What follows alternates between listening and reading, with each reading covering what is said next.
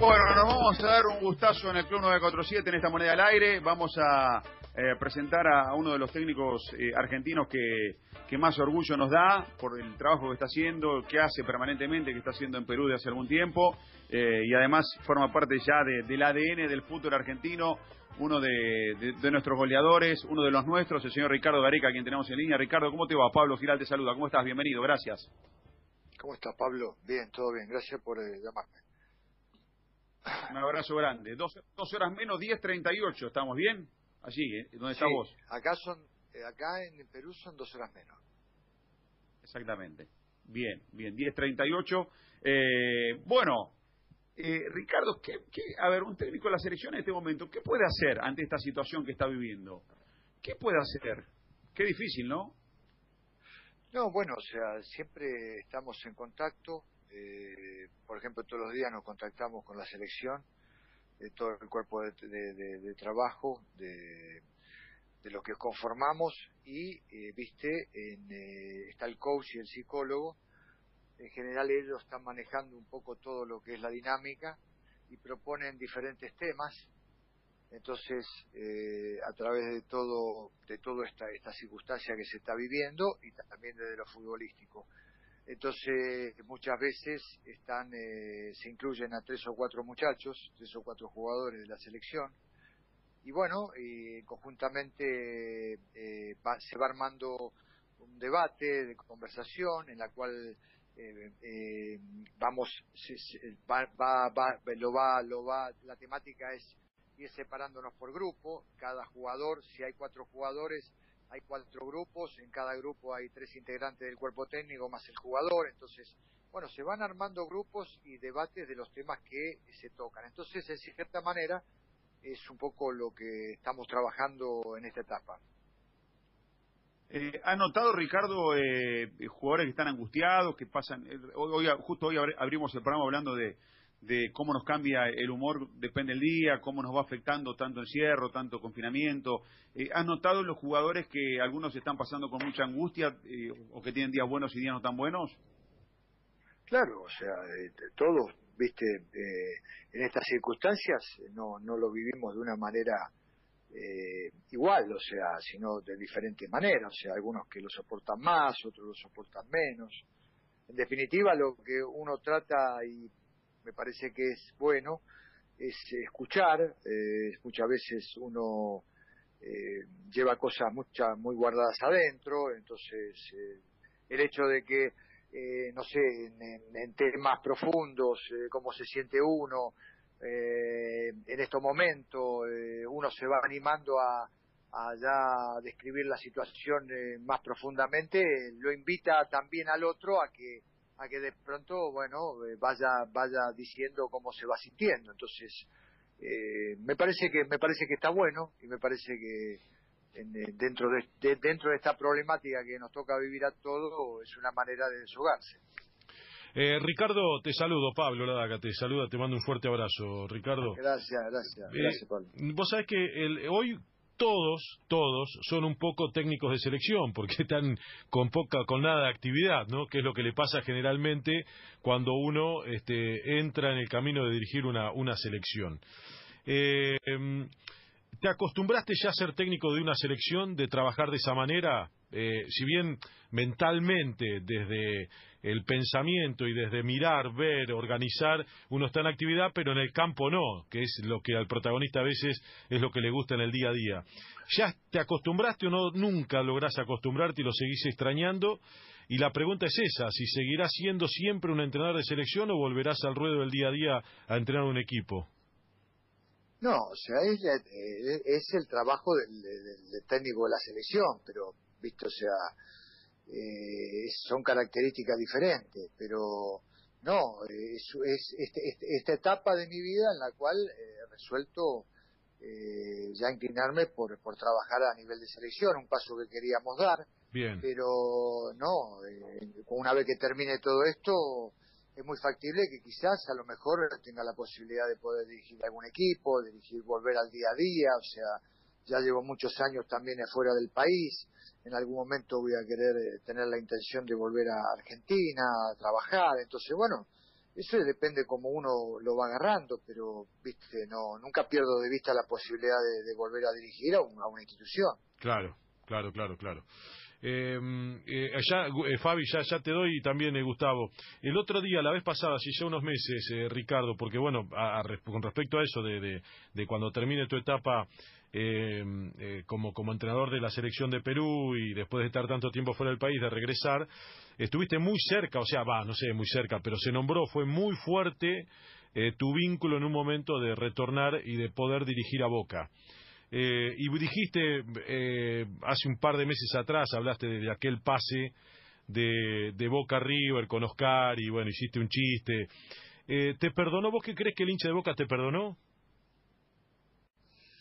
Bueno, viste, hay una generación por ahí, viste, que que, vivió todo eso, no sé, o sea, a veces es difícil, no, no me pongo a pensar mucho, pero eh, bueno, eh, a veces lo, lo, hoy en día hoy en día todo el, tema de las redes yo no, no realmente no, no, no te sabría decir con exactitud eh, pero pero bueno o sea al margen de todo esto son las decisiones más allá de que el hincha a lo mejor eh, pueda estar eh, en algún sector, eh, de, pueda aceptarlo, en algún, en algún sector todavía no.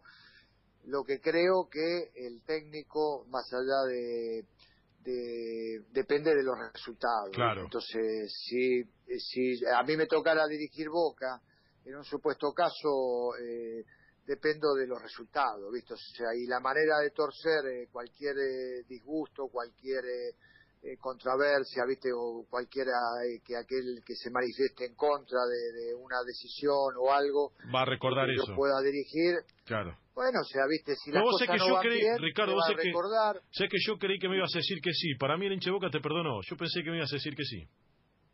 No sé, visto, o sea, porque te digo la verdad que no no no te sabría decir. Yo muchas veces que estoy en la calle y que mucha gente de Boca se acerca, eh, viste bueno me recuerda me recuerda y me recuerda con, eh, bien de, alguna manera bien. Es muy poco la, gente que me reprocha algo. En algunos casos me han reprochado sí por supuesto pero amablemente cortésmente o sea pero viste eh, eso yo no sé después cuando cómo se reacciona en un estadio. Viste que en un estadio tiene la particularidad donde la gente se desahoga donde acumula qué sé yo mucha tensión en la semana y por ahí esa misma predisposición, la misma amabilidad que tiene dentro de un restaurante o dentro de, qué sé yo, de, que te agarra caminando en un centro comercial o algo, eh, sumado a, ah, pero la, gente, la, gente te quiere, Ricardo. La gente te quiere. La gente te quiere, sos una buena persona y la gente te quiere. Yo creo que, que cuando pase el tiempo ya, ya pasó. La gente te, yo, soy un convencido que eso es, una mirada. Sos, vos sos uno de los buenos tipos que ha dado el fútbol argentino, una buena persona con un buen corazón sos un buen tipo, la gente te quiere, el, argentino te quiere y te reconoce. Bueno, muchas gracias. no, sé, no sé lo que pasaría. Yo lo siento así, yo lo siento así, yo lo siento así. Tengo, tengo esa sensación, Pablito, perdón que, me metí, pero yo creo que es un, el Tigre Gareca es un tipo recontra querido en todos lados. Es buena gente, un tipo amable, una persona humilde, un laburador, eh, un ni hablar profesional que es extraordinario, pero no porque esté al aire, lo decimos siempre, la verdad que lo decimos siempre lo de Ricardo. Eh, y yo creo que esas cosas ya pasan. Cuando pasa el tiempo, uno siente eso, uno siente eso. Eh, perdón, Fabi. No, no, no, Ricardo, un placer. La verdad, soy Fabián Godoy, escucharte y, y, que puedas estar estos minutos con nosotros, para nosotros es un gran lujo. Eh, ya que estamos hablando de tiempo para atrás y has construido una carrera extraordinaria, no solamente como entrenador, sino como futbolista, eh, ¿qué, te faltó, Ricardo? ¿Te faltó haber estado en, esa Copa del Mundo? Eh, eh, ¿Todavía lo pensás? Eh, o, estás contento con lo que te pasó como futbolista? Un poco te lo pregunto porque hoy ya sos un entrenador consagrado y, quizás uno también, cuando se pone un poco más grande, empieza a hacer un poco el balance de su, de su vida, ¿no?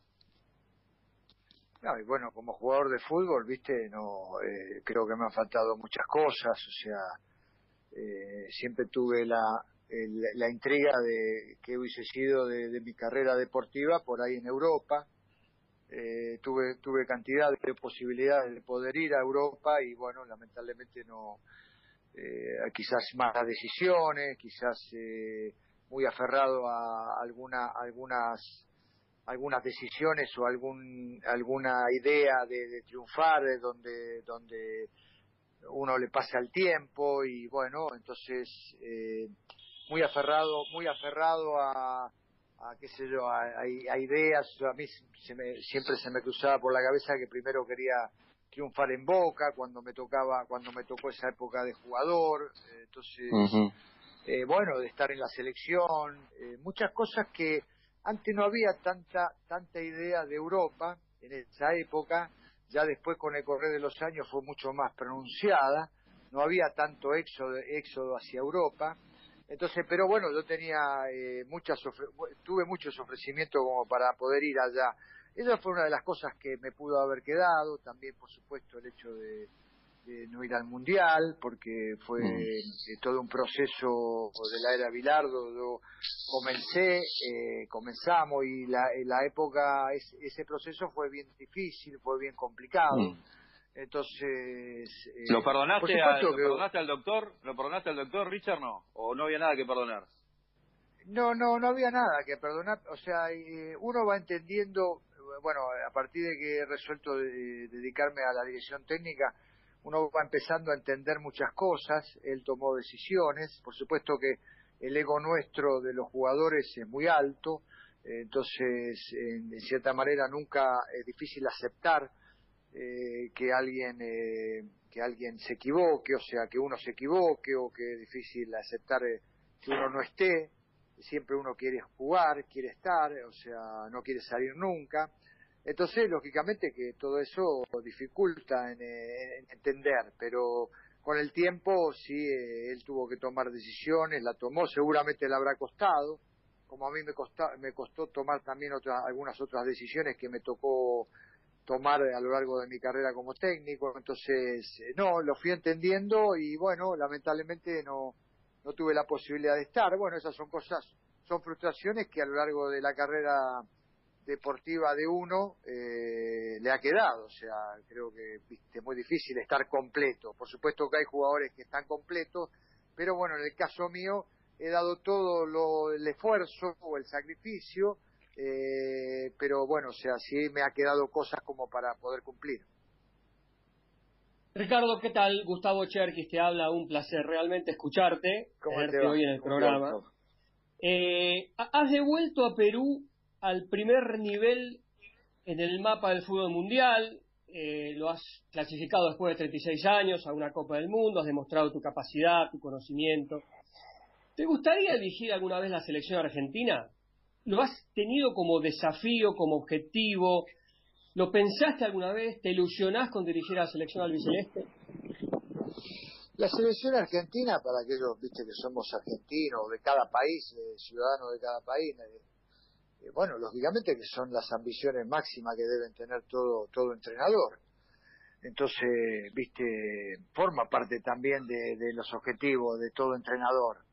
Eh, y, pero creo que hay un punto de coincidencia, ah, bueno, y un punto que, viste, no siempre se da, que es ese espacio, viste, en el cual eh, tiene que estar justo Argentina necesitando, que a vos se te dé, ese momento. Como no tengo esa la característica o eh, eh, siempre me he acostumbrado a respetar contratos, entonces, viste, eh, es un tema, por, por lo menos para mí es un tema que me dificulta por el hecho de que si Argentina llegara a tener una opción de poder llegar a, a, contratarme y yo estoy trabajando, es prácticamente imposible que a mí se me dé esa posibilidad o que yo tenga esa posibilidad que haya que haya eh, que yo esté sin trabajo y que Argentina esté buscando técnico es una coincidencia improbable. Se dio ahora por ejemplo después de, Rusia en la cual quedé quedé yo sin contrato con Perú y Argentina había despedido a Jorge a San Paoli. Entonces era un punto de un punto de coincidencia que se podía llegar a dar. Entonces que se dé otra vez ese punto es la verdad lo veo como improbable. Y yo estoy en una edad que me siento a pleno, pero que también soy consciente de que es una edad en la cual eh, también hay generaciones de técnicos que surgen, también hay generaciones de técnicos que van que van eh, buscando su espacio, que tienen que tienen, bueno, todo, todo el ímpetu. Entonces uno empieza a competir no solamente con el tiempo, sino también con los grandes entrenadores que empiezan a surgir y que, bueno, tienen una historia muy importante y que tienen, eh, que empiezan a reunir los méritos como para ser tenido en cuenta. Entonces, son muchas las dificultades que se, se presentan. Entonces, más que nada me, me, empiezo a poner en una posición más realista, o sea, no tan, no tan, viste, futurista o con proyección, sino una, una, una, una perspectiva más actual, viste, que yo diga, bueno, no, o sea, no, no dejo ya de ambicionar determinadas cosas para centrarme en el presente, para vivir el presente y lo que vaya tocando. Eh, Ricardo, eh, ¿te hubiera gustado que Paolo Guerrero jugase en el fútbol argentino y la otra cortita es si Zambrano al, hacerse el pase a Boca te llamó y pudiste hablar con él en relación a que en Boca iba a poder encontrar una continuidad que no tenía eh, estando en Rusia. Pablo Guerrero es un jugador para cualquier liga, o sea, y bueno, la, Argentina, él sería ídolo de la Argentina, por, por la característica de él, porque bueno, el argentino lo admira, eh, los que la mayoría de los comentarios, he escuchado la mayoría de los comentarios inclusive de la prensa, de ustedes, y en la mayoría les gusta. Eh, y aparte, viste, es un jugador que reúne todas las condiciones como para poder jugar en el, en el medio argentino. Eh, o sea que, viste, sí me hubiese gustado que esté en algún equipo argentino. Y después, eh, respecto a, a la, la, otra pregunta, me dijiste de... Lo de Zambrano, si charlaste con él lo de, se Boca. Sí, bueno, yo he charlado con Carlos. Eh, y, bueno, él, eh, él está con una ventaja importante. Yo se lo dije a él, o sea, cuando, cuando le tocó esta, esta posibilidad de, ir a Boca, le dije que él tiene una ventaja importante. Uno de los más ídolos, más grandes ídolos o de los centrales, de los defensores centrales dentro de la historia de Boca, que para mí Julio Meléndez, viste, debe ser de los cinco mejores centrales de la historia de Boca, viste, o sea, entonces, eh, eh, y es peruano, entonces, que, que un ídolo, que alguien, viste, dentro de la historia de Boca, tenga ese reconocimiento, viste, es entrar ya con un plus, con un plus extra, viste, porque eh, es, es un peruano, viste, que está dentro de la historia de Boca. Entonces, él es un gran central también, Zambrano tiene una gran, grandes características de, de poder eh, él afianzarse en, dentro de la titularidad de, de Boca Juniors, porque viste, es un jugador muy temperamental, precisamente, bueno, eso es lo que más tiene que dominar, pero después tiene toda la característica como para poder triunfar. Dependerá de él, ¿viste? Pero ese plus, el hincha por lo menos ya entra sabiendo, ¿viste? De que, de que tiene una aceptación, ¿no? Porque no, no es fácil eso, ¿viste? Y no es fácil Boca, ¿no? Eh, eh, Ricardo, las últimas, eh, aprovechando este, este ratito, agradeciéndote que, que, nos acompañás. hace poco Scaloni habló de, la bombonera, que le gustaría ver la selección ahí, que, que siente que hay, hay más presión y demás. Y se armó un lío, te imaginás, ya, te habrás enterado el lío que se armó. ¿Tiene que ver el, escenario? ¿Influye el escenario? a vos te tocó jugar en, los dos y, los conocés perfectamente, y como entrenador también. La, eh, la cancha de Boca es mística para Boca, ¿viste? O sea, no sé si para la selección, ¿viste? O sea, porque cada uno asume una mística, ¿viste? Pero representa para Boca, ¿viste? O sea, para el hincha de Boca y para, para el club, para Boca, ¿viste? Vos vas a jugar a la Boca y la cancha de Boca es motivo de que los turistas vayan a verla, que, ¿viste? Es, es, un, es algo que, ¿viste? Todo el mundo la quiere ir a ver pero, viste, con los colores azul y oro. Yo no sé, viste, Argentina, viste, o sea, Argentina es, es, es, un todo, y viste, bueno, después ser hincha de Argentina no significa que vayan todos los hinchas de Boca a verlo, viste, Argentina, irán de hincha de todo, de todo lo, de todos los clubes, viste, entonces ya quiere otra, otra, otra perspectiva, ¿viste? Porque el hincha de Boca tiene rasgos muy muy personales, rasgos muy típicos, viste, son hinchas, viste, muy fanáticos, eh, con mucha pasión. Entonces, bueno, a la Argentina lo irá a ver los hinchas de Boca, por supuesto, pero también lo irá a ver el público de otra, de otro, que no son hinchas de Boca, viste, de otra, Entonces, el, más allá del escenario, la gente o quien los presencia eh, son otros y bueno, viste, yo no, no creo tanto en eso. Creo que Argentina, bueno, se, adapta en cualquier estadio, se debe adaptar en cualquier estadio. El estadio monumental, por supuesto que también tiene una característica muy particular. Y, y, bueno, ahí Argentina también ha hecho grandes grandes acontecimientos y ha clasificado en los mundiales también. Yo particularmente no sé eso, pero viste, para mí la cancha de Boca, más allá de todo lo que dice que es una realidad, es para los hinchas de Boca. Vale. Eh, una consulta. Se habla mucho, Ricardo, de Gallardo, eh, del nivel de Gallardo como técnico y demás, y sin embargo tenemos otros entrenadores, el caso de Pochettino, estoy hablando de, de, nuevas generaciones, del Cholo, eh, que está hace mucho tiempo triunfando en el fútbol europeo, sobre todo el Cholo. Gallardo, para eh, dar ese paso consagratorio, ¿tiene que pasar por Europa? No, para, para mí no. Para mí no, porque está en un grande, porque, viste, ya ha dado muestras.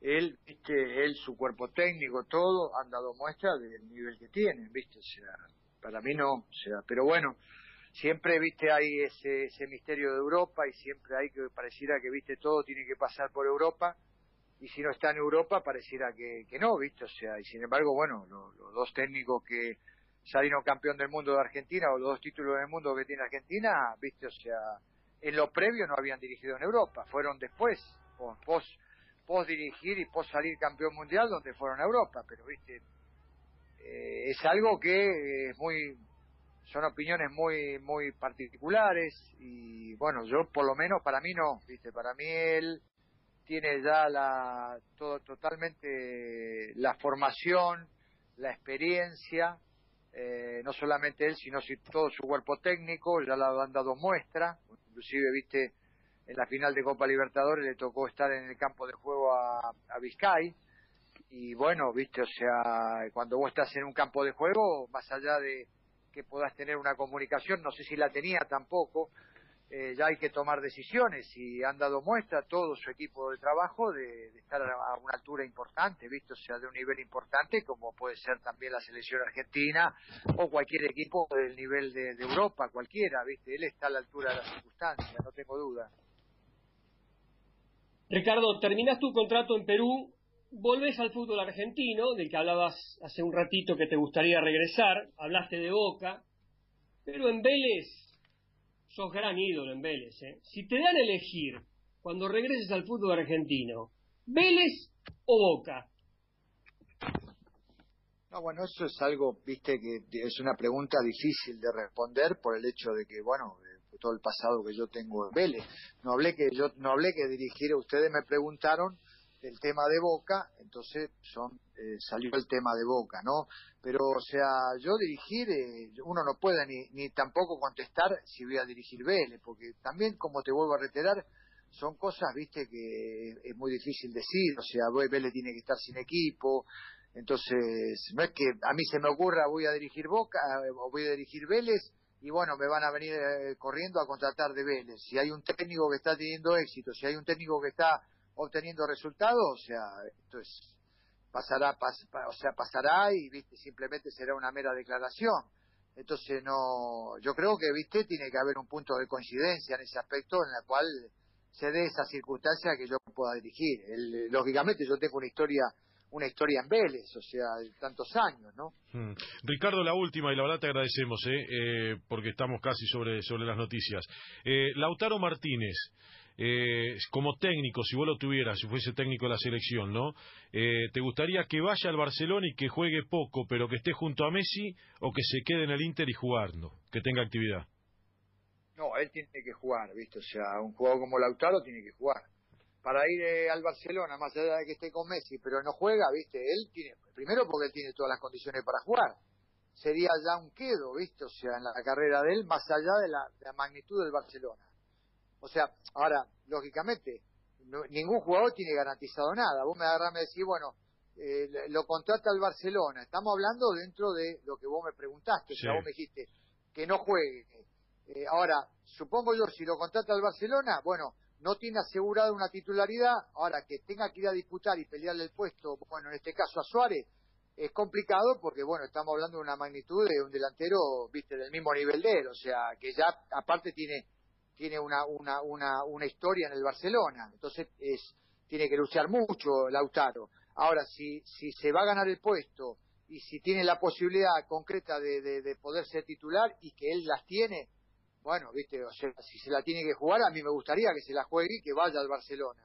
Viste, ahora si va a ser que no juegue como se planteó la pregunta, y no, yo prefiero, viste, que a mí, a mí particularmente me gustaría que él tenga continuidad.